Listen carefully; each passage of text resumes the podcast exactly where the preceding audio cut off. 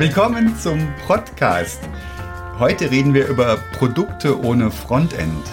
Mit dabei sind die beiden Josefs, Josef Fuchshuber. Hallo zusammen. Josef Adersberger. Hallo, Servus. Ich selbst, Eckehard Schmieder. Und heute haben wir zu Gast Fabian Schweiger. Servus, hallo. Und äh, Fabian Schweiger ist Chief Product Owner Finance bei Sixt. Sixt steigt gerade in den MDAX auf mit äh, 7.000, 8.000 Mitarbeitern, 2,3 Milliarden Euro Umsatz, also ist eine Größe. Ähm, in seiner Rolle kümmert er sich um, die, um Bereiche wie Payment und Billing, ähm, Provisionsabrechnungen, Schadensfälle, Reparaturen, um die Modernisierung des ERP-Systems und das für Accounting, Controlling und Reporting. Und jetzt kann man sich natürlich mit Fug und Recht fragen, was hat das jetzt mit Produktorientierung zu tun? Ähm, und da kommt die Antwort, das Geschäftsmodell Mobility Provider bzw. Autovermietung ist wegen der großen Volumina und der umfangreichen Wertschöpfungskette komplexer, als es auf den ersten Blick scheinen könnte. Und Sixt hat sich schon vor langem entschieden, ich glaube, du hast von Jahrzehnten gesprochen sogar, ähm, dass selbstentwickelte Software in den Backoffice-Prozessen ein echter Wettbewerbsvorteil ist. Und ähm, Bereiche wie zum Beispiel Payment, die versteht Fabian Schweiger als eigenes digitales Produkt. Und die Nutzer dieses Produkts, der eigenen Sixt Payment Plattform, sind andere Sixt Produkte, wie zum Beispiel Sixt Share oder Rent, die dann auf die jeweiligen Use Cases optimierte Zahlungsmittel, SEPA-Lastschriften oder äh, Verbuchungslogiken nutzen können, ähm, für die es am Markt so keine Lösungen gibt, die da gut passen würden. Wir sprechen also von digitalen Produkten, häufig ohne Fokus auf Customer Frontends, sondern auf die Backoffice-Prozesse oder die Algorithmen. Die Product KPIs, die Adaption mit allen Charakteristika ähm, eines normalen Produktes sind aber, liegen auf der Hand. Und Fabian, erzähl doch, wie sich das für dich auswirkt, wie, wie deine, wo deine Challenges liegen mit Produkten ohne Frontend. Sehr gerne. Also erstmal vielen Dank für die Einladung. Äh, bei uns sagt man freiminarisch, dass ich dabei sein darf. Äh, das ist ähm, toll, dass, äh, dass, ähm, dass ich da eingeladen wurde. Vielleicht mal vorneweg gesprochen, also ohne Frontend ist natürlich, ist natürlich ähm, ein bisschen zugespitzt. Natürlich bauen wir auch ganz viele Themen und ganz viele Produkte, wo es auch ein User-Interface gibt, ähm, was nur, glaube ich, ähm, dadurch ähm, betont werden soll, dass es jetzt nicht zwingend darum geht, wie man es klassisch, klassisch als Produkt versteht, ein B2C, eine App, wo man sagt, das, die, die launche ich jetzt im App Store und dann laden sich das Nutzer runter und nutzen dann diese App in, in äh, millionenfacher Ausführung. Das gibt's auch, aber wenn ich jetzt auf den Finance-Bereich schaue, und darum geht's ja, glaube ich, heute, dann ist der, die Orientierung meist stärker Richtung unsere internen Fachabteilungen oder unsere internen äh, Produkte. Im Finance verstehen wir uns eher als Dienstleister oder als Provider von technischen Produkten, also die Payment-Plattform oder unsere ähm, äh, die Abrechnung von, von Provisionen, da kommen wir wahrscheinlich überall noch, äh, noch, noch im Detail drauf, und wollen damit möglichst die, die Prozesse, die wir intern haben, aufgrund dieses hochvolumigen Geschäfts, wir reden ja von weiß nicht, sechs, sieben Millionen Mietverträge, nochmal eine ähnliche Größenordnung für allein die Sharefahrten, ähm, also von, von wirklich, von wirklich ähm, zigtausenden Transaktionen jeden Tag und dafür sozusagen die, die Backend-Lösungen, um das zu prozessieren. Das ist sozusagen unser, unser Fokus. Das heißt, ähm, es, wir haben immer eine, eine, eine, eine Trennung. Wir sprechen von Produkt, eher ein technisches Produkt, was dann dazu führt, dass die kundenseitigen Produkte, also Sixt Share, Sixt Rent oder alles, was man über unsere Sixt App buchen kann, dass die möglichst optimal ähm, auch äh, nutzbar sind. Das sehen wir als, als, als, kleinen, als kleinen Wettbewerbsvorteil.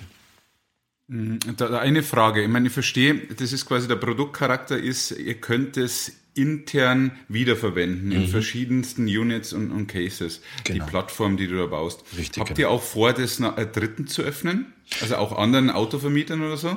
Klar, also das, ähm, also wenn wir jetzt mal speziell über das Payment-Thema sprechen, da würde man ja im ersten Blick sagen, so, warum muss Sixt jetzt für unsere Verhältnisse mit irgendwo 30, 40 ähm, Mitarbeiter nur für die Software, nur für das Software-Teil Payment ähm, da so weit nach vorne gehen. Da würde man auf den ersten Blick sagen, es gibt äh, Companies mit irgendwie 40, 50 oder noch höherer äh, Milliardenbewertung am Markt, die sich nur um Payment kümmern. Das muss doch, das muss doch am Markt einkaufbar sein. Das wäre ja mal so die erste Reaktion. Wir stellen aber fest und wir arbeiten mit denen ja zusammen. Wir, wir, wir machen das alles alleine, aber wir arbeiten äh, mit, äh, mit vielen Payment Providern zusammen und stellen eben fest, dass die nicht die gesamte Wertschöpfungskette so abbilden, wie wir sie als notwendig erachten für unser Geschäftsmodell. Also es gibt, äh, es gibt zahlreiche ähm, Use Cases, ich möchte es mal kurz kurz an dem, an dem klassischen Rent-Fall deutlich machen. Normalerweise, wenn du im, im Online-Shop irgendeine Bestellung durchführst, dann ist klar, wie der Betrag ist. Und in dem Moment, in dem du bei Zalando eine Bestellung ausführst, ist klar, das ist der Betrag, der abzubuchen ist. Und ähm, die Transaktion ist im Grunde damit erledigt, wenn es jetzt nicht eine, Rück eine, eine, eine Rückzahlung gibt. Bei uns ist halt so, der Kunde bucht online in 30, 40 Prozent der Fällen bucht er online seine Reservierung und zahlt die an, macht eine Anzahlung, eine Prepaid-Reservierung und dann bricht aber der Online-Flow in einen Offline-Flow, in den sogenannten Point-of-Sale-Flow. Und der hat paymentseitig ganz andere Herausforderungen, weil ähm, es auch anforderungsseitig, im E-Commerce gibt's äh, 3DS-Anforderungen, Two-Factor-Authentification, aber im POS-Flow hast du ganz andere regulatorischen äh, Anforderungen, wenn dann der Kunde am Schalter äh, die, die Kreditkarte physisch präsentieren muss. Das soll mal ein Beispiel darstellen, wo wir diese beiden Welten zusammenbringen müssen. Am Ende ist es ja dann wieder eine Miete, die teilweise online bezahlt ist und teilweise dann am, am, am Counter bezahlt ist. Und dann kommt die nächste Herausforderung, dass der Kunde in dem Moment, in dem er das Auto kriegt, ja noch keine Zahlung durchführt, sondern eigentlich nur den Betrag auf der Kreditkarte blockiert das kennt ihr wahrscheinlich selber. Und die Zahlung erfolgt dann erst, wenn er das Auto wieder zurückgibt. Warum? Weil wir den Betrag nicht kennen. Wir wissen nicht, ob der Kunde dann länger fährt. Wir wissen nicht, ob er irgendwie nachtanken muss und dergleichen mehr. Deswegen arbeiten wir mit einer Präautorisierung und erst später. Und das soll nur mal an einem Beispiel deutlich machen, wenn man sich mal eine Ebene tiefer mit diesem Autovermietgeschäft beschäftigt. Das ist nicht out of the box wo sich jetzt ein, ein Alien und ein Stripe sagt, das ist jetzt mein Fokus. Die fokussieren sich auf den 6000 Milliarden Dollar großen E-Commerce-Markt, nicht auf den 90 Milliarden Dollar großen Autovermietmarkt. Also das würde ich wahrscheinlich genauso machen. Andererseits ist aber der Autovermietmarkt immer noch so groß, dass wir sagen, da lohnt sich's ähm, selber zu entwickeln, da lohnt sich's zu optimieren, Paymentkosten zu sparen, Conversion zu optimieren, dem Kunden eine Experience zu geben, die auch notwendig ist ähm, und jetzt nicht irgendwie einen Betrag X direkt immer abzubuchen. Und äh, um jetzt auf deine Frage zurückzukommen, bitte entschuldige die lange Einleitung. Äh, natürlich ist da die Idee da, dass das, äh, dass wir das generisch bauen, also den Software, also diese Plattform, die wir bauen, die bauen wir in Anführungszeichen generisch, also nicht, äh, die, die würde, damit könnte ich auch Schuhe verkaufen, äh, mal, mal, mal vereinfacht gesprochen. Also alle einfacheren Cases sind möglich oder auch andere Autovermieter damit bedienen. Man muss sich also ein bisschen die Frage stellen, was ist jetzt der Fokus von Sixt? Wollen wir jetzt da unseren Management-Fokus drauf legen, da jetzt eine Company an den Markt zu bringen, die dann jetzt Payment äh, anbietet? Will ich nicht ausschließen, aber äh, man darf sie auch nicht verzetteln. Und dann die zweite Frage, die natürlich auch im Raum steht, hat jetzt ein anderer Mobility-Provider Interesse, dass seine kompletten Zahlungstransaktionen über einen Wettbewerber laufen? Da müsste man sich schon dann Gedanken machen. Ähm, das heißt, der Fokus ist jetzt äh, ganz klar, dass wir das als unseren eigenen Wettbewerbsvorteil erkennen, die Plattform so geil bauen, dass wir Dinge anbieten. Ähm, äh, niemand kann, kein Autovermieter kann End-to-End -End PayPal anbieten, kein Autovermieter kann End-to-End -End Apple Pay, Google Pay anbieten. Das hat alles Gründe ähm, ähm, und ich ärgere mich maßlos, dass wir es noch nicht können, aber wir äh, versuchen da der Vorreiter zu sein ähm, und da unseren eigenen Wettbewerbsvorteil erstmal herauszustellen. Meine Frage hatte den Hintergrund, ich habe schlichtweg ein bisschen einen Wiedererkennungswert ähm, zum Initiative der Allianz, die ich mit begleiten durfte, ja. ähm, wo ich am Anfang echt äh, gedacht habe, hey, das ist ja Wahnsinn, äh, ist das wirklich eine gute Idee? Äh, die, das war das Konzept, die Kernversicherungssysteme der Allianz Open Source zu stellen mhm. und in einer Enterprise-Variante as a Service anderen Versicherern ähm, mhm. anzubieten. Ja. Und äh, das war eine ziemlich geniale Idee aus meiner Sicht, mhm. ähm, das zu tun. Ja. Motivation ist natürlich intern Kosten zu sparen, aber mhm. irgendwie so mehr Power zu haben, dann das, was auf dem Markt da ist, zu sehen und in das Produkt dann zu gießen. Mhm. Aber ist natürlich auch eine Herausforderung. Ja, können wir gleich dann auch mal sprechen, wie es bei euch so auch technisch dann äh, war auf dem Weg. Ja. Aber das wollte nur nee, sehr, dass, dass sehr da spannend. Da ist die Motivation jetzt Kosten zu sparen intern, das, das glaube ich, das wäre zu kurz gesprungen. Wenn dann würde das wirklich Sinn machen zu sagen, äh, man profitiert dann auch an dem Payment-Volumen. Mhm das wäre dann, das wäre dann aus meiner Sicht schon ein Topline-Case, den wir da, wenn wir darüber nachdenken würden. Ähm, spannend ist es natürlich, wenn du überlegst, ähm, jetzt gibt's neue Mobility-Startups, chinesische OEMs, die sich überlegen, in den, äh, in den europäischen Markt einzutreten und da jetzt keine großen äh, Vertriebsstrukturen zu haben und da jetzt schnell mal ähm, ein Auto-Abo-Modell oder, oder, oder, oder dergleichen auf die Straße zu bringen, dass die sich dann rein um ihr Customer-Facing-Produkt kümmern und den ganzen Payment-Teil inklusive der, äh, inklusive der Debitorenbuchhaltung, den auszulagern, weil der ja aus Sicht von dem OEM keinen Mehrwert darstellt. Es muss ja quasi funktionieren. Das wären sozusagen Sachen, wo ich sage, da glaube ich schon dran, dass da, ähm, dass da ein Markt da wäre. Ist da eine richtige Disruption zu erwarten, Fabian, aus deiner Sicht? Im Hinblick auf?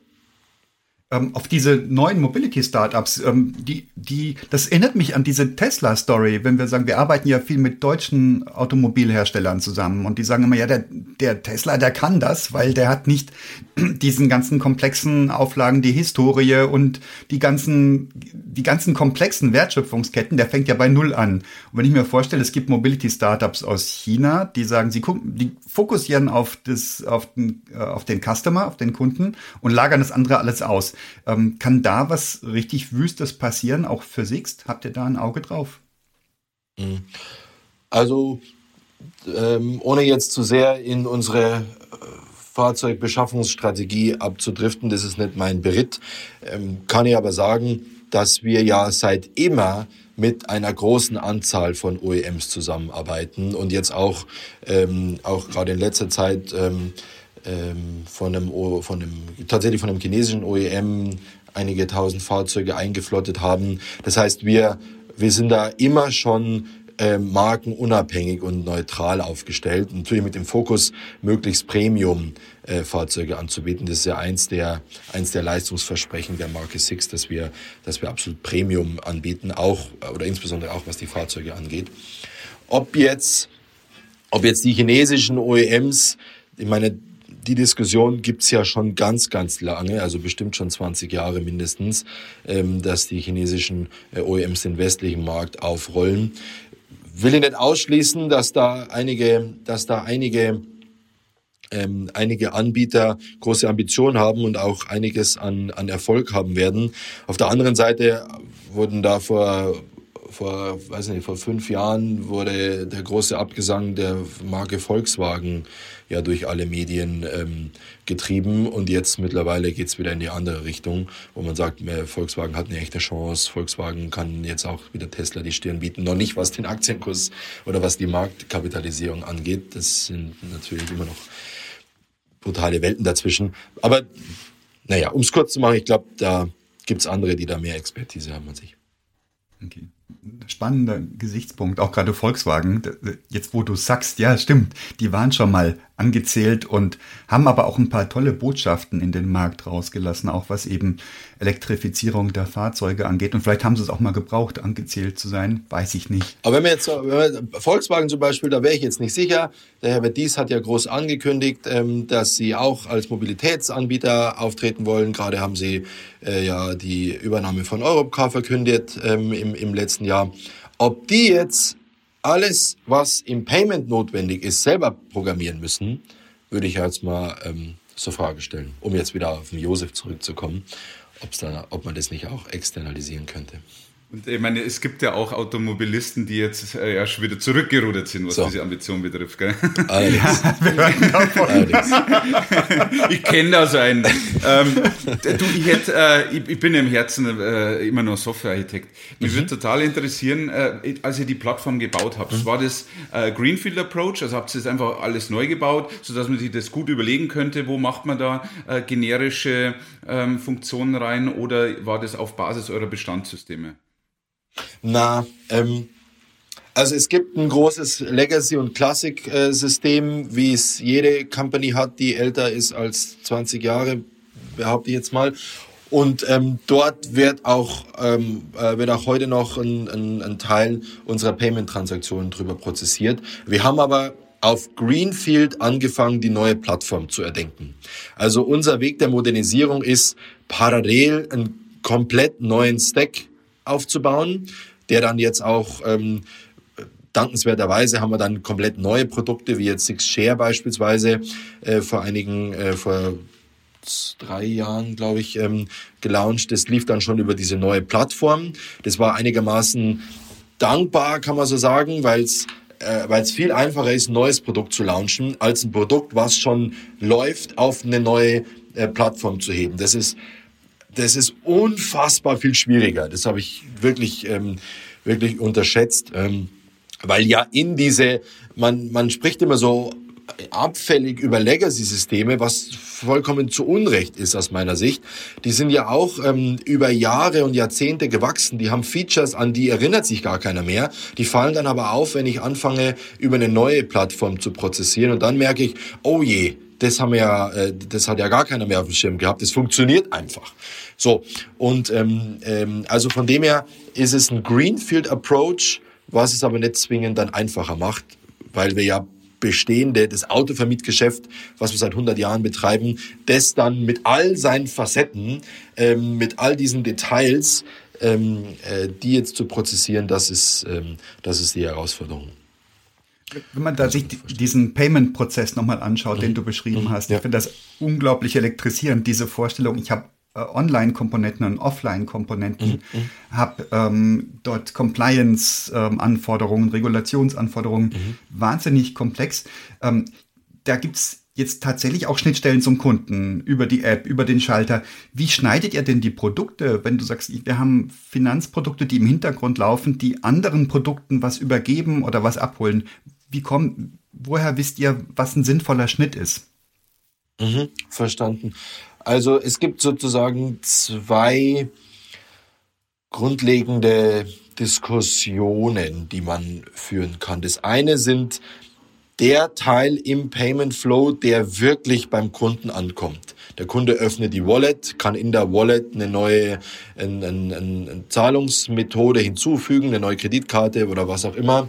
Ähm, oder wird darüber informiert, dass seine Kreditkarte abgelaufen ist und er muss sie erneuern. Das ist der eine Diskussionspunkt, wo wir, ähm, wo wir uns abstimmen mit dem Consumer Products Team. Also wir haben, ein, ein, ein, das ist mit Abstand das größte Team, kann man sich ja vorstellen. Wir sind eine E-Commerce äh, Company, äh, wo wir uns mit denen sehr, sehr eng abstimmen. Wer ist jetzt für diesen, für diesen äh, Teil zuständig? Einerseits der Wallet und andererseits des eigentlichen Checkouts, wo dann wirklich sozusagen der Knopf äh, jetzt jetzt zahlungspflichtig bestellen und auch die Kreditkarten oder die Daten dann eben entsprechend äh, eingenommen werden. Äh, das ist gemeinsame Arbeit. Also innerhalb dieses, innerhalb dieses Frontends gibt es ja auch zahlreiche regulatorische Anforderungen, also der Kreditkarten-Klardaten, die der Kunde eingibt, die müssen ja sofort tokenisiert werden. Dafür haben wir einen eigenen Tokenisierungsservice als Beispiel. Das muss ja, äh, das, das, das läuft ja sofort in die, in die Regulatorik rein, weswegen wir da sehr eng abgestimmt sind.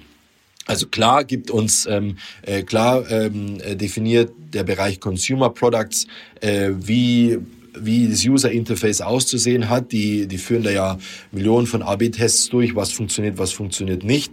Das würde ich jetzt nicht als, äh, als meine oder als unsere Expertise im Finance äh, verstehen. Aber aufgrund der Regulatorik ähm, ähm, ist es zwingend notwendig, dass unsere Experten damit draufschauen. Das ist der eine Teil. dort, wo es, wo es tatsächlich Frontend-Schnittstellen gibt. Und dann gibt es den anderen Teil, wo wir Transaktionen prozessieren. Und das ist aus meiner Sicht äh, wirklich hochspannend.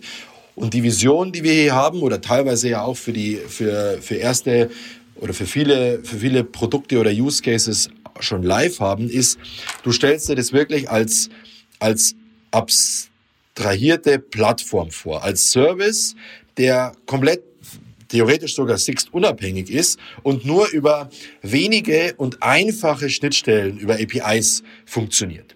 Das heißt, du, äh, du bist ein Produkt, ein Kunden-facing-Produkt, Sixt Share, und du musst mir sozusagen in dem Moment, in dem der Kunde auf jetzt buchen oder ja, jetzt, äh, jetzt äh, reservieren klickt, in dem Moment übermittelst du an den Payment Service ein, ähm, ein API-Call, der eben so äh, Informationen, was ist der erwartete Preis, was ist der Kunde, Location, Produkt und so, der, der liefert eben ähm, einen, einen vereinfachten Datensatz, sage ich mal, der, der überhaupt gar keine Payment-Logik mit sich bringt und wir übernehmen alles ab dann.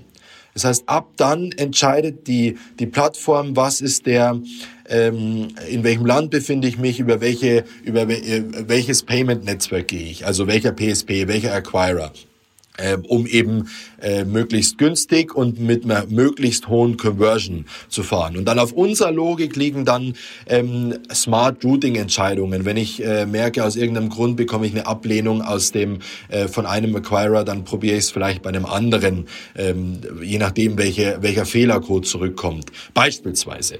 Ähm, also da gibt es unterschiedliche unterschiedliche Möglichkeiten, die wir anbieten können. Ähm, das, das verstehen wir als unser Produkt. Das hat gar kein Frontend, aber diese Logik, wo wir als Service für beispielsweise Six-Share das anbieten, äh, du lieferst, den, du lieferst den Datensatz und ab dann übernehmen wir. Payment-Transaktion ist das eine. Der zweite Teil ist, wir übernehmen sämtliche äh, debitorischen Buchungsvorgänge. Also wir erzeugen die Erlösbuchung, wir erzeugen am, äh, äh, zwischen den Monaten die Abgrenzungsbuchung. Ähm, zum Beispiel. Der dritte Teil ist, wir erzeugen die gesamte Rechnungsstellung. Also wir erzeugen das PDF, wir verschicken die E-Mail äh, an, den, äh, an den Kunden äh, und zwar möglichst in Realtime. Aber ähm, spannend wird's ja dann, ähm, das ist der Happy Case, aber spannend wird's dann in einem, ähm, wenn dann der, wenn es dann Reklamationen gibt, wenn dann ähm, Rückzahlungen notwendig sind, die müssen ja auch alle verbucht werden, die müssen auch alle ausgezahlt werden und so weiter. Was passiert denn, wenn eine Zahlung wieder erwarten fehlschlägt? Dann bieten wir ein, ähm, quasi ein Feature an und schicken dem Kunden eine Rechnung direkt mit einem Payment-Link, wo er draufklicken kann und sofort ähm, und sofort online bezahlen kann als Beispiel. Also das verstehen wir alles als unser Produkt, dass wir also unser technisches Produkt, um jetzt mal diesen, diesen Begriff ein bisschen einzuordnen, unser technisches Produkt, diese Payment-Plattform, die wiederum den Customer-Facing-Produkten, Six Share, Six Rent, Six Ride, Six, äh, äh, Six Plus, Damage, Traffic Offenses und was auch immer. Es gibt ja zahlreiche Dinge, womit wir, ähm, womit wir Umsatz generieren. Das, das würde man auch auf den ersten Blick gar nicht so wahrnehmen, ähm, dass wir das komplett frictionless machen. Das ist unser, unser großes Stichwort. Du schickst eine einfache API und wir kümmern uns um den Rest. Wir schicken dir nur ein Success zurück. Don't worry about it. Cool. Und wie ist euer Businessmodell, euer internes dabei? Werdet ihr von den anderen Units bezahlt per Transaktion oder ist das einfach ein Invest in Sixstar-Git? Ähm, also intern ist es, wenn du so willst, ein Invest. Also es gibt jetzt keine, keine Leistungsverrechnung zwischen den Divisionen.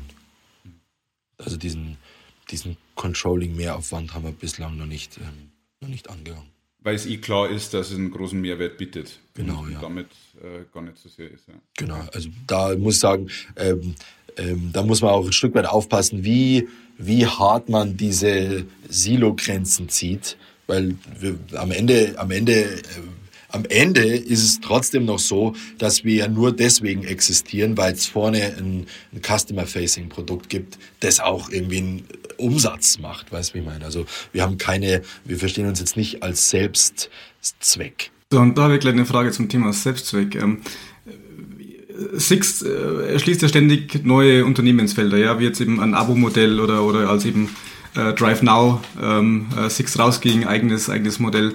Ja. Ähm, das heißt, ihr seid jetzt auf einmal ja in der IT mega agil aufgestellt oder müsst agil reagieren, was, was, welche Geschäftsfelder kommen, die ändern sich ständig. Wie seid ihr da aufgestellt in eurer Abteilungen? Wie also arbeitet ihr mhm. klassisch Scrum? Habt ihr größere Frameworks im Einsatz und, und wie, mhm. wie schaut eure Kundenwelt dann innen aus? Wie bedient ihr die als, als Software-Dienstleister mhm. in-house?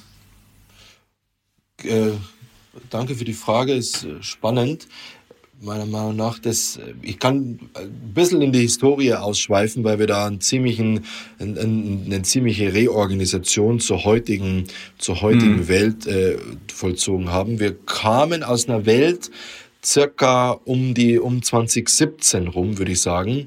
Da war die IT-Landschaft sehr zerklüftet. Es gab eine eigene Firma damals sogar, die sich rein um alles E-Commerce-seitige äh, gekümmert hat. Also die war rein irgendwie mhm. für die App zuständig und für die, äh, für die Website. War sogar eine eigene Firma mit einer eigenen Brand, hieß damals E-Sixt und war, war sehr eigenständig, sagen wir so. Dann gab's unsere Classic äh, Legacy IT, wenn du so willst, die sozusagen das, ähm, die über, über Jahrzehnte gewachsene Software verwaltet hat.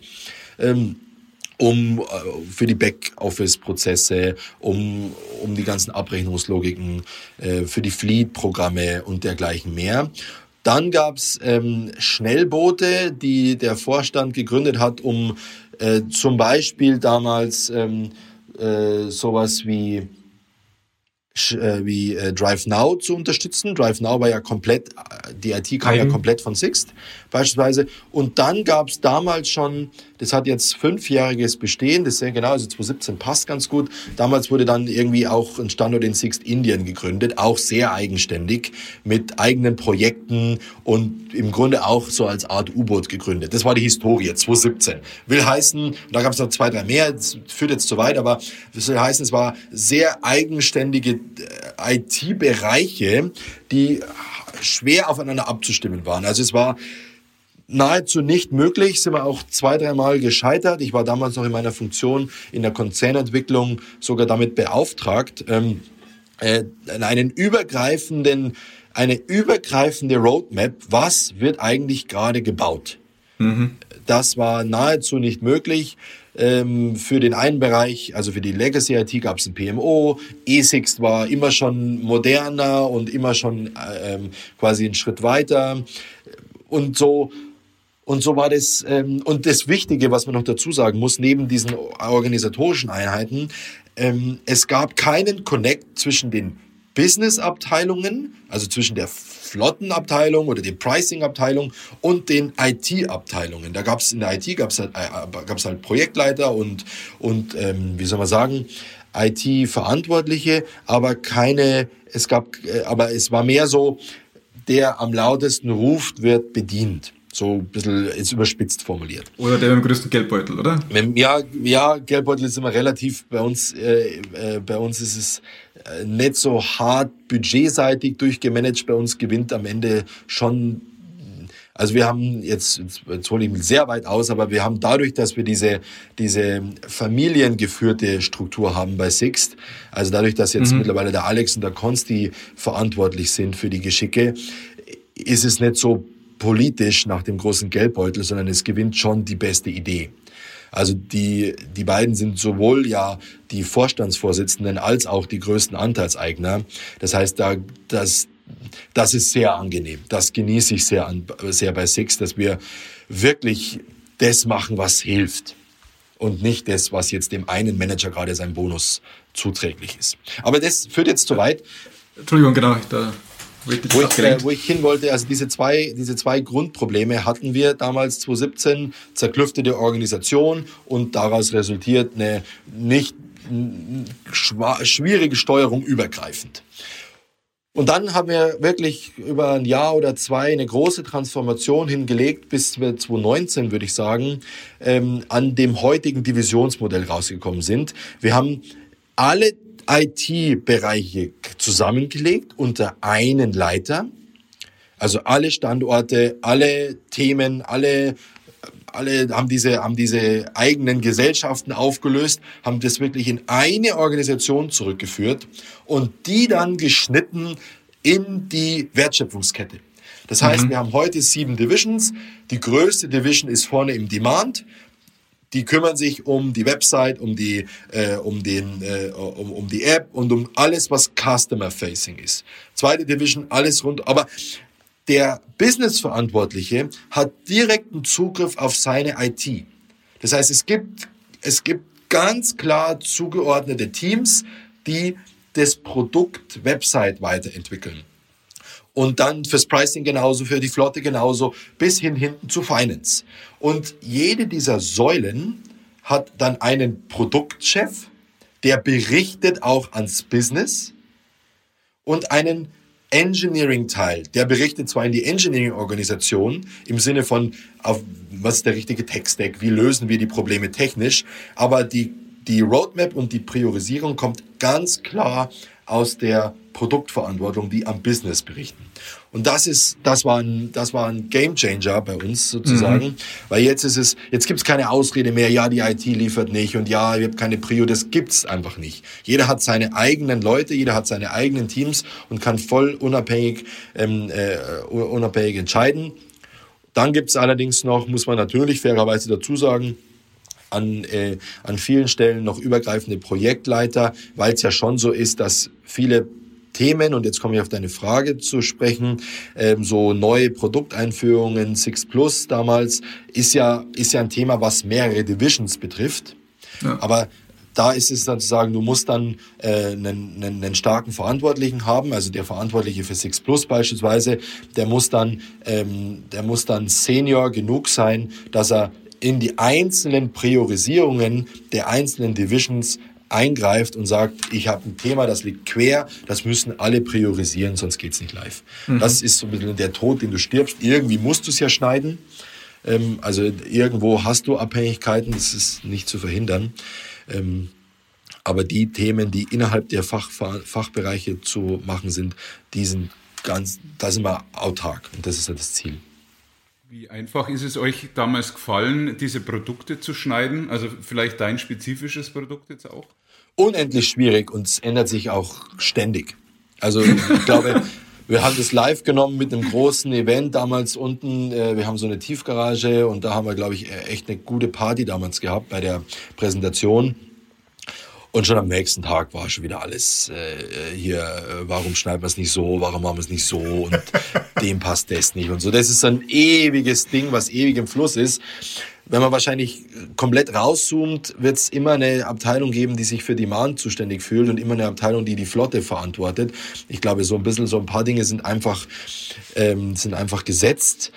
Aber dann darunter, also ich mache jetzt diesen Finance-Teil zwei Jahre circa, ähm, das hat mich lange gebraucht und weiß nicht, ob sie je fertig ist. Jetzt für mich, jetzt habe ich aktuell fünf klare Produkte, die klar geschnitten sind, klare Verantwortung haben, klare Teams haben. Aber lass uns mal in acht Wochen nochmal telefonieren, jetzt mal so überspitzt formuliert. So.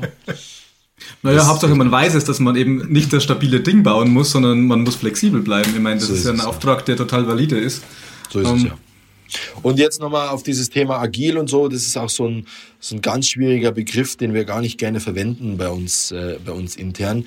Ähm, ist so ein bisschen, was, was hilft am besten. Also es gibt jetzt nicht, gibt kein so ein Safe Framework, wo du sagst, hier irgendwie Release Train und äh, weiß nicht alles. Ähm, das ist das, da muss schon dann jede Division für sich auch einen guten Weg finden, wie man am besten arbeitet. Klar gibt's da dann Best Practices und man tauscht sich aus und wie macht man das am besten. Aber ob jetzt ein Team ob jetzt ein Team Kanban arbeitet oder oder Scrum, ob wir jetzt äh, ob wir jetzt weil wir ein klar abgegrenztes Thema haben, das zumindest auf einer auf einer Epic Ebene in so einem klassischen Gantt Chart wo man sagen würde, Wasserfall vorbereiten oder, oder nicht, das würde ich mal sagen, das muss man Use Case spezifisch, äh, mhm. spezifisch betrachten. Ich würde glauben, dass es in Richtung Top Management immer so eine Art Wasserfall oder Gantt-Chart oder Projektplan, Meilensteinplan braucht. auch wenn sich der regelmäßig ändern kann, nicht falsch verstehen. Also ich rede nicht von hier hast ein, hier hast ein Lastenheft, mach mir ein Pflichtenheft und das programmierst mir jetzt und in zwei Jahren treffe ich die wieder. Davon spreche ich nicht. Aber ich spreche schon von so einer Vision, so die Payment-Plattform, wenn ich da jetzt mal drauf schaue, wo will ich denn da in zwei Jahren sein? Was sind denn da meine fünf, sechs Milestones, die ich da bis dahin erreicht haben will? Ähm, aber dann darunter, wie die Teams das dann erreichen, wie dann welches Ticket, wann genau, in welchem Sprint und so, das sehe ich nicht, äh, nicht zielführend, dass man das da so ähm, Hardcore-Projektmanagement-seitig ja. managt. Das ist so ein bisschen, ich glaube, beide Modelle haben eine Daseinsberechtigung. Richtung Top-Management eher brauche ich so einen Plan, in so Quartale, keine Ahnung, aber Richtung Team muss das eine Flexibilität sein. Ich muss reagieren können, ich muss Kundenfeedback sofort umsetzen können ähm, mhm. und da muss ich einfach, da muss ich einfach atmen können. Ja, und das ist der spannendste Teil doch gerade im, im Software Engineering, oder? Da, wo sich diese agilen Vorgehensweisen mit Produktmanagement trifft. Ja, in der Tat. Äh, ja. Und äh, habt ihr dedizierte, also ihr, ihr Produktowner habe ich verstanden. Richtig, ja. Habt ihr auch Menschen, die so Produktmanagement-Skills mitbringen? Also die in Roadmaps, Visionen, in ähm, Features priorisieren, kundengetrieben denken? Ja, also ich würde, ich weiß, da gibt es viel Literatur zu und viel, viel äh, auch gute YouTube-Videos, was ist ein Produktowner, was ist ein Produktmanager. Ähm, ich persönlich tue mich da, tue mich da schwer oder wenn es dann das vereinfacht, dann ersetze den Owner durch den Manager bei uns. Also die Erwartungshaltung an den Produkt, ähm, an den Produktmanager ist ganz klar, dass er eine Vision hat. Wo will er denn in ein, zwei Jahren hin? Dass er ganz klare Ziele und ähm, wir nutzen dieses OKR-Framework, aber welches auch immer, dass er ganz klare Ziele und KPIs hat, woran er sich messen lässt, was sein Produkt und das ist nicht, ähm, ich habe meine Roadmap erledigt. Das mhm. ist nicht, äh, also die, den, vielleicht, ähm, ähm, es gibt einen, dieser Produktmanager Payment, der, der, der würde sich messen lassen an, wie ist die Conversion Rate meiner einzelnen Produkte? Welche Kosten pro Transaktion verursache ich denn? Wie viel zusätzlichen Business Value habe ich denn generiert, weil ich Features anbiete, wie einen Payment Link zum Beispiel, den es vorher nicht gab? Warum baue ich den? Weil ich will x Millionen, ähm, äh, x Millionen Forderungsvolumen ähm, realisieren, was ich vorher nicht realisiert habe. Ähm, äh, äh, und wie viel habe ich denn wirklich geschafft? Also das sind wirklich messbare ähm, EBT-relevante KPIs, die ein Produktmanager verantwortet. Zusätzlich hat er natürlich eine Roadmap gegen die er ge, äh, gemessen wird. Wir, wir tracken jetzt nicht so sehr auf Budget, aber schon sehr auf, ähm, auf ähm, Erreichung der Roadmap. Und das ist so ein, so ein Spannungsbogen, ähm, ähm, wo sozusagen auf der einen Seite Richtung Top-Management braucht er eine Vision. Er muss begründen, warum er ein Team hat mit x Leuten und mit x Budget, das er ja hat. Ähm, er muss klare KPIs haben. Er muss natürlich damit auch seine Mannschaft motivieren, weil ich glaube, das ist jetzt auch keine Neuigkeit. Ähm, ein Entwickler, egal wo, ähm, ob in Indien, in der Ukraine, ob in Deutschland sitzt, egal wo, der muss wissen, was er da baut. Also der muss verstehen, warum er jetzt, was, das, was ist die Idee von dieser Payment-Plattform. Sonst sind die weg. Also ähm, meine Sorge ist nicht, ähm, dass ich irgendwann mal zu viele Entwickler habe. Das ist überhaupt nicht meine Sorge, weil in dem Moment, wo die das Gefühl haben, ich habe fürs nächste Quartal keinen coolen Pitch mehr, in dem Moment haben die, äh, ver ver verlieren die das Interesse äh, und orientieren sich sixt intern woanders, im, im besten Fall. Ähm, das ist sozusagen der, der Spannungsbogen dann in, auf der einen Seite Richtung der Produktmanager, Richtung Topmanagement, aber auf der anderen Seite Richtung Team. Der muss die Vision auch quasi glaubhaft über, äh, übermitteln. Der muss dann in der Lage sein, ähm, ähm, diese Vision in eine Roadmap, am Ende in Sprints, in Tickets zu überführen äh, und zusammen mit dem Team dann auch ähm, eine technische Lösung dazu da, zu finden. Also der Produktmanager hat wahrscheinlich eine der wichtigsten Rollen meiner Meinung nach. Was jetzt, was diese Aufgabe angeht. Du hattest gerade von Quartal gesprochen, Fabian. Wie, wie reportet ihr mhm. über eure KPIs? Habt ihr ähm, da Echtzeit-Dashboards oder, oder wie geht ihr da vor? Äh, sowohl, also ähm, ich in meiner, in meiner äh, zweiten Rolle als, wie soll man sagen, Tech-Controller oder, oder Six Delivery ähm, Verantwortlicher, machen wir einmal im Quartal ein, ein, ein All-Hands-Meeting und ein nennen wir es mal Tech Senior Management inklusive ähm, inklusive ähm, Vorstand äh, Review. Das All Hands Meeting dauert drei, Ahnung, zwei, drei Stunden mit der gesamten, mit der gesamten äh, ähm, Tech-Community, also mit allen 700, 800 Mitarbeitern, die wir haben, äh, tech-wide. Und dort präsentiert jede Division so ein, zwei Highlights, was ist passiert aus dem, äh, im, im letzten Quartal. Jetzt ähm, mehr so auf einer hohen Flughöhe. Da geht es jetzt nicht um den letzten Euro, sondern eher auf einer, auf einer hohen Flughöhe. Wir haben X gelauncht. Ähm, wie ist die Adoption? Wie, wie ist das Feedback und so? Und dann gibt's ähm, sozusagen nochmal das Senior Leadership Meeting. Und da geht's wirklich dann ins Eingemachte. Da muss dann, äh, also bei mir, wie gesagt, ich habe diese fünf Produkte, Payment ist eins, ähm, und von jedem Produkt dann wirklich konkret aufbereitet, was, äh, wie war die Entwicklung der wichtigsten äh, OKRs für, mein, äh, für, für meinen Bereich standardisiert vorbereitet und wie entwickelt sich die Roadmap, habe ich geschafft, was ich letztes Mal vorgestellt habe und was ist sozusagen der nächste Plan. Und das für jede Division, ähm, ähm, fürs Top-Management. Und natürlich basiert das Ganze teilweise dann auf Einzelerhebungen. Das ist so, weil nicht alles macht in Realtime Sinn. Ich schaue mir halt einmal im Monat oder einmal regelmäßig an, wie performt jetzt der Payment Link beispielsweise. Ähm, aber andere Dinge wie die Conversion Rate, die schaue ich mir jeden Morgen kriege ich einen Standardreport, äh, wie äh, haben wir da irgendwie ein Problem in irgendeinem Land, in irgendeinem Produkt ähm, und habe dann, äh, da gibt's ja dann vor allen Dingen in den technischen Teams, ähm, das wisst ihr ja äh, auch, da gibt's ja dann zahlreiche technische äh, Dashboards, äh, wie funktioniert welcher Service. Also das schauen wir uns dann schon sehr, sehr genau an, muss ich sagen. Da schließt sich eine Frage nahtlos an. Wie geht ihr bei Sixt mit Fehlern um? Das ist ja auch immer ein, ein Fehlerkultur ist immer ein Thema im Zusammenhang mit Agilität.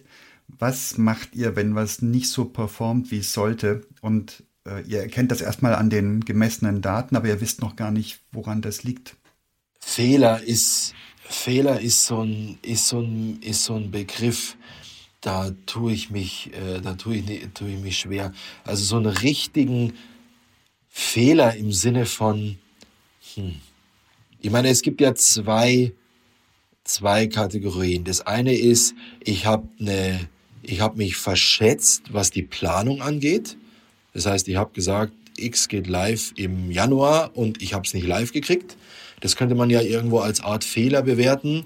Und dann gibt es die andere Kategorie, ich habe eine falsche Entscheidung getroffen. Also ich habe was gebaut, was am Ende keiner braucht.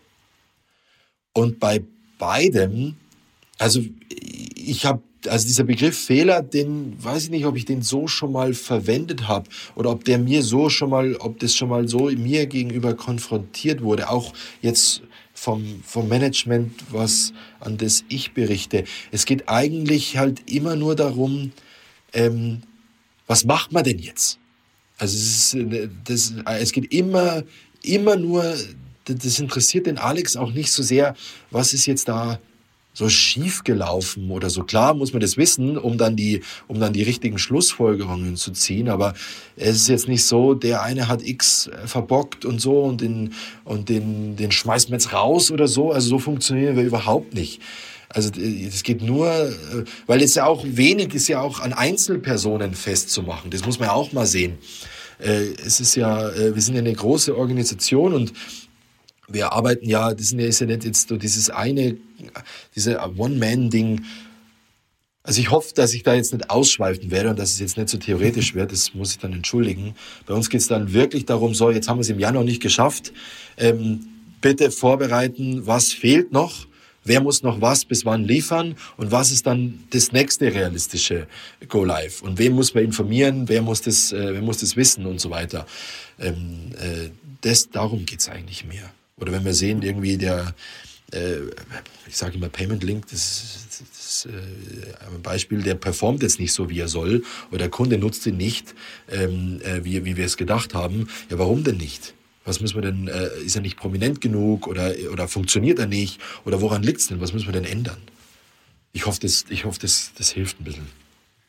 Total. Und ich glaube, das ist ein ganz neuralgischer Punkt. Ähm, wir sprechen über Produkte. Ja, und ich glaube, das Mindset ist total wichtig. Ich will das nur nochmal äh, unterstreichen, äh, dass man nicht irgendwie sich zerfleischt im Rückblick an was hat's gelegen, wenn er, wenn irgendeine Anomalie auftritt, sondern nach vorn schaut, was können wir am besten tun, ja. äh, das abzustellen, weil ist ja eh so, ist ein Wagnis, eine Produktentwicklung immer. Ja, und es ist immer eine Kaskade an Experimenten, die man fährt, die einmal fehlschlagen. Ja. Und das Mindset ist total schwierig irgendwie so in, ins Blut zu bekommen, ist meine Erfahrung. Ja, merke ich an mir selbst auch, mhm. ja, wenn wir so Produktentwicklung machen.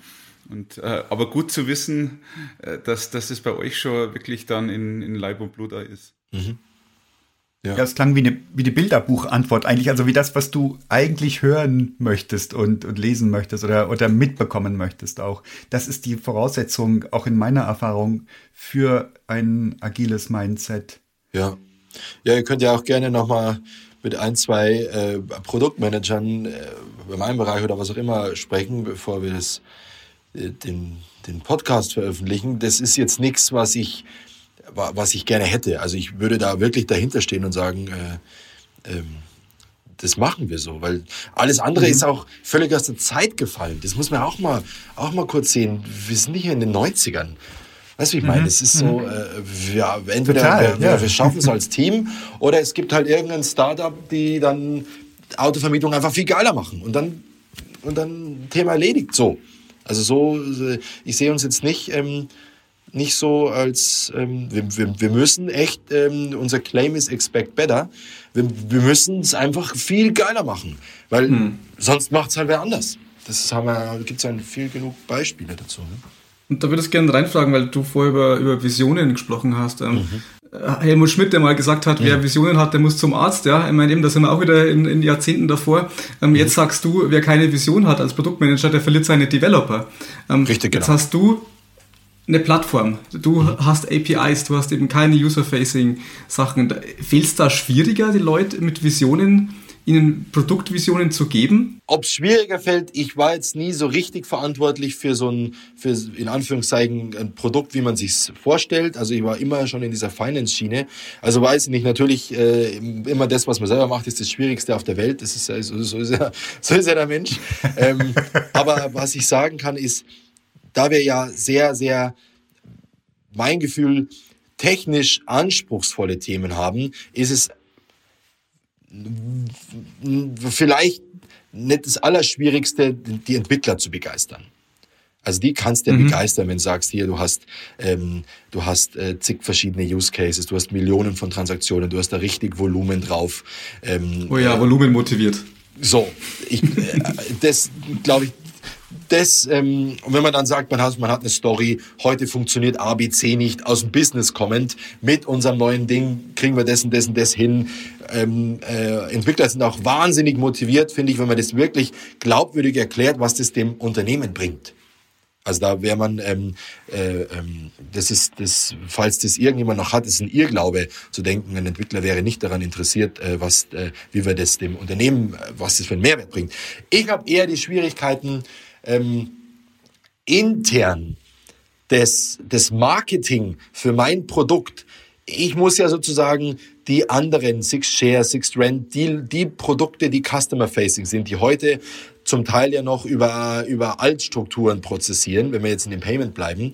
Ähm, ich muss ja die motivieren zu sagen, ich investiere jetzt meine Kappa und meine Ressourcen für die Migration auf deine neue Plattform. Weil auch hier wieder, es funktioniert ja nicht, dass wir, dass jetzt hier der, der Patriarch sagt, ihr macht das jetzt alle.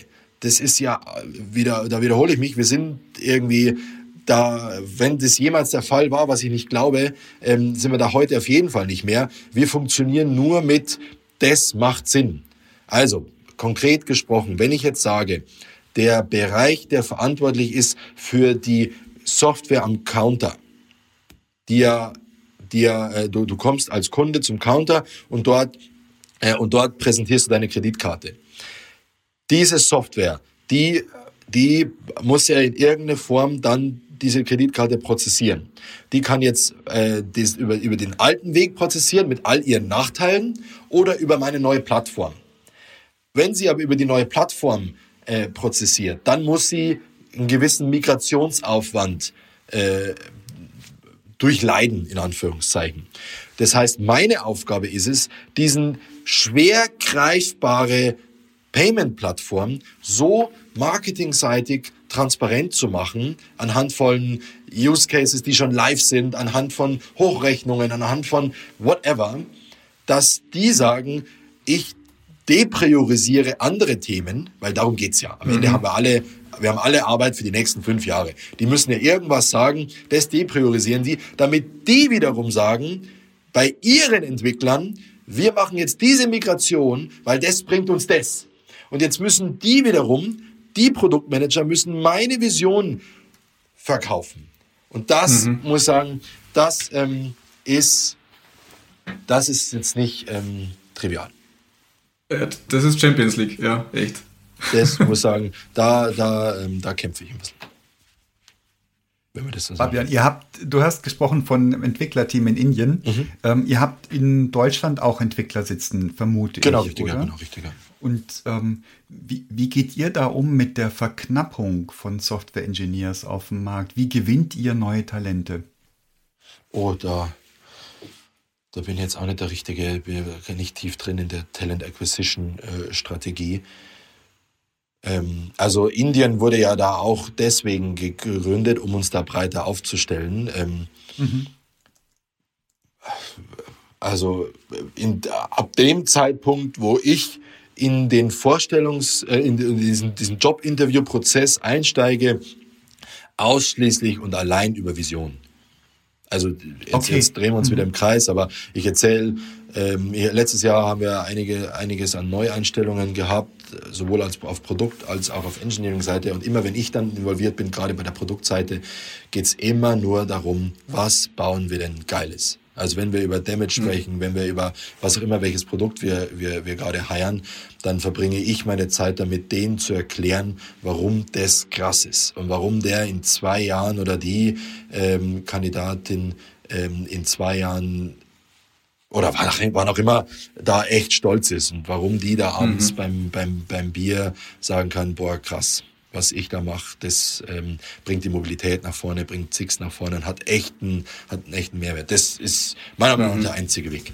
Genau. Fabian, ich habe noch, noch ein, eine anekdotische Frage. Klar die, die, mich, die mir unter den Nägeln brennt. Ich hatte mal einen Sixt-Wagen gemietet, ein sehr, sehr schönes Auto. Mhm. Ähm, hatte sogar einen kostenlosen Upgrade bekommen, einfach weil das gemietete Auto gar nicht zur Verfügung stand. Bin mit einem heißen Rennwagen ein paar Meter über die Grenze gefahren nach Österreich und bin dann ähm, über einen Randstein mit diesen ganz dünnen Reifen, mit dem Ergebnis, dass der Reifen sofort platt war, habe mich geärgert mhm.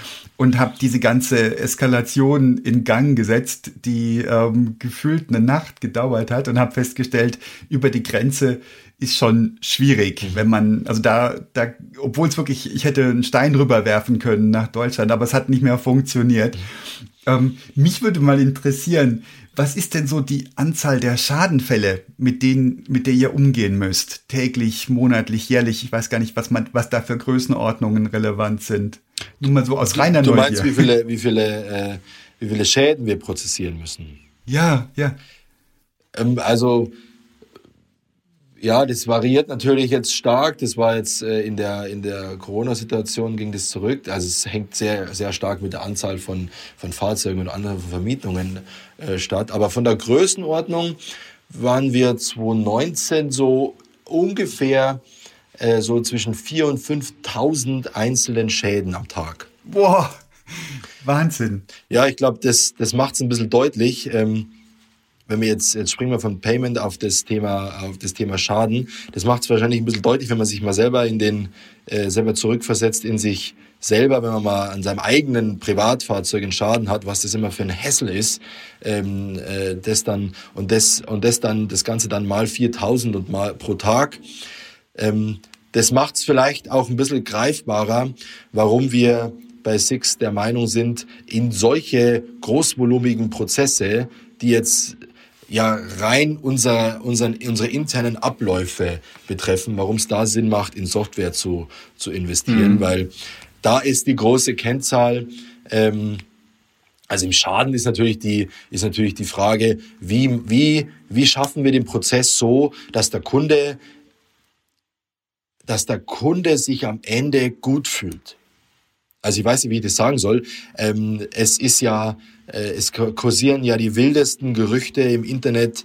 Ähm, äh, Autovermieter äh, würden sich da bereichern wollen an den Schadensfällen oder so. Das ist ja, das ist ja, das ist ja diametral weg von unserem eigentlichen Geschäftsmodell, Premium-Service für den Kunden zu bieten. Aber ähm, es ist ja ein Schaden da und der verursacht ja nun mal Kosten.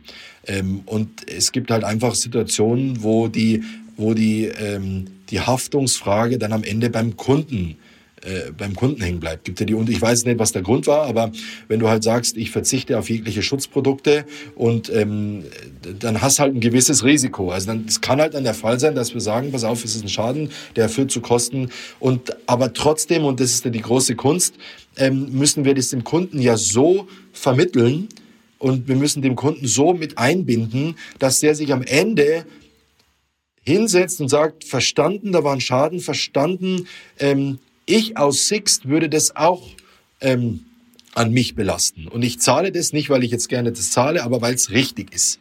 Und das ist die große Herausforderung, wenn du 4.000, 5.000 Schädensfälle, natürlich belasten wir nicht alle an den Kunden, natürlich nicht, aber die, die wir an den Kunden belasten, die müssen wir so individualisieren und da brauchen wir eine, da brauchen wir viel Algorithmus. Da musst du natürlich einen Weg finden, dass du diesen Mitarbeitern ähm, dass diese Mitarbeiter so mit einer Software unterstützt, dass die in der Lage sind, dem Kunden das so zu vermitteln, warum das jetzt der Fall ist. Es sind unterschiedlichste Daten, die da, die da einfließen. Wir fragen den Kunden ab, einen Fragebogen, dann gibt's Uhrzeit, dann gibt's ähm, äh, Aufnahmeprotokolle, Fotos, äh, Polizeiberichte, alles Mögliche muss ja eine Software äh, bei der großen Anzahl das so, das so vorzubereiten. Das ist die eine Sicht auf den, auf den Schadenteil. Und wenn du dann weiter denkst, irgendwann muss der Schaden ja repariert werden. Wenn er repariert wird, ähm, da ist natürlich auch äh, wieder die Frage bei der großen Anzahl, wie unterstützt du jetzt äh, unsere Reparaturzentren und die, und die Experten, die sich für Reparaturen beschäftigen, wie unterstützt du die jetzt damit, dass die wissen, welches Budget können sie dafür einsetzen in dem Schadensfall? Ist denn jetzt überhaupt der Schaden zu reparieren oder kann der weitervermietet werden? Das sollte ja auch nicht, ähm, wenn du das hunderten Mitarbeitern die Entscheidung äh, lässt, dann führt es ja dazu, dass da sehr wahnsinnige äh, äh, äh, Unterschiede stattfinden in der Entscheidung. Das kann man ja, das kann man ja auch äh, vorbereiten. Da kann man ja Entscheidungsfindung über Daten. Also ein Reifenschaden ist auf jeden Fall nicht vermietbar, das ist ziemlich klar. Ähm, aber äh, ein Kratzer, je nachdem, das ist ja immer die Frage. Und dessen, ähm, dessen sozusagen andere Softwarebereiche, wo wir, ähm, wo wir ob der schieren Größe der, der, der Volumina auch viel in Backend investieren. Ich hoffe, das wird ein bisschen klar. Ist. Ihr merkt, wenn man viel spricht, dann ich, ich spüre deine Leidenschaft raus und für mich kommt das extrem authentisch rüber, was du sagst. Auch beim, mit dem Thema Fehlerkultur, da hast du richtig ehrlich gezögert, weil der Begriff dir tatsächlich nicht geläufig ist, äh, Begriff Fehler. Ja. Das fand ich jetzt, ich fand es sehr gewinnend und überzeugend. Und in Anbetracht dieser absurden Unmenge von Transaktionen, egal ob man sich jetzt Geldflüsse anschaut mhm. oder jetzt Beispiel Schadensfälle, finde ich das sehr, sehr beeindruckend, das auf die Reihe zu kriegen und ähm, fühle da mit dir, mit diesen schnellen Wechseln, die quasi, du beschreibst es stündlich fast stattfinden, mhm. Paradigmenwechsel und dann trotzdem die Vision hochhalten. Äh, für mich ist es dir sehr gelungen, eure Vision zu transportieren. Ich danke dir sehr für dieses Gespräch, Fabian. Sehr gerne. Vielen Dank. Vielen Dank, Fabian. Vielen, vielen Dank.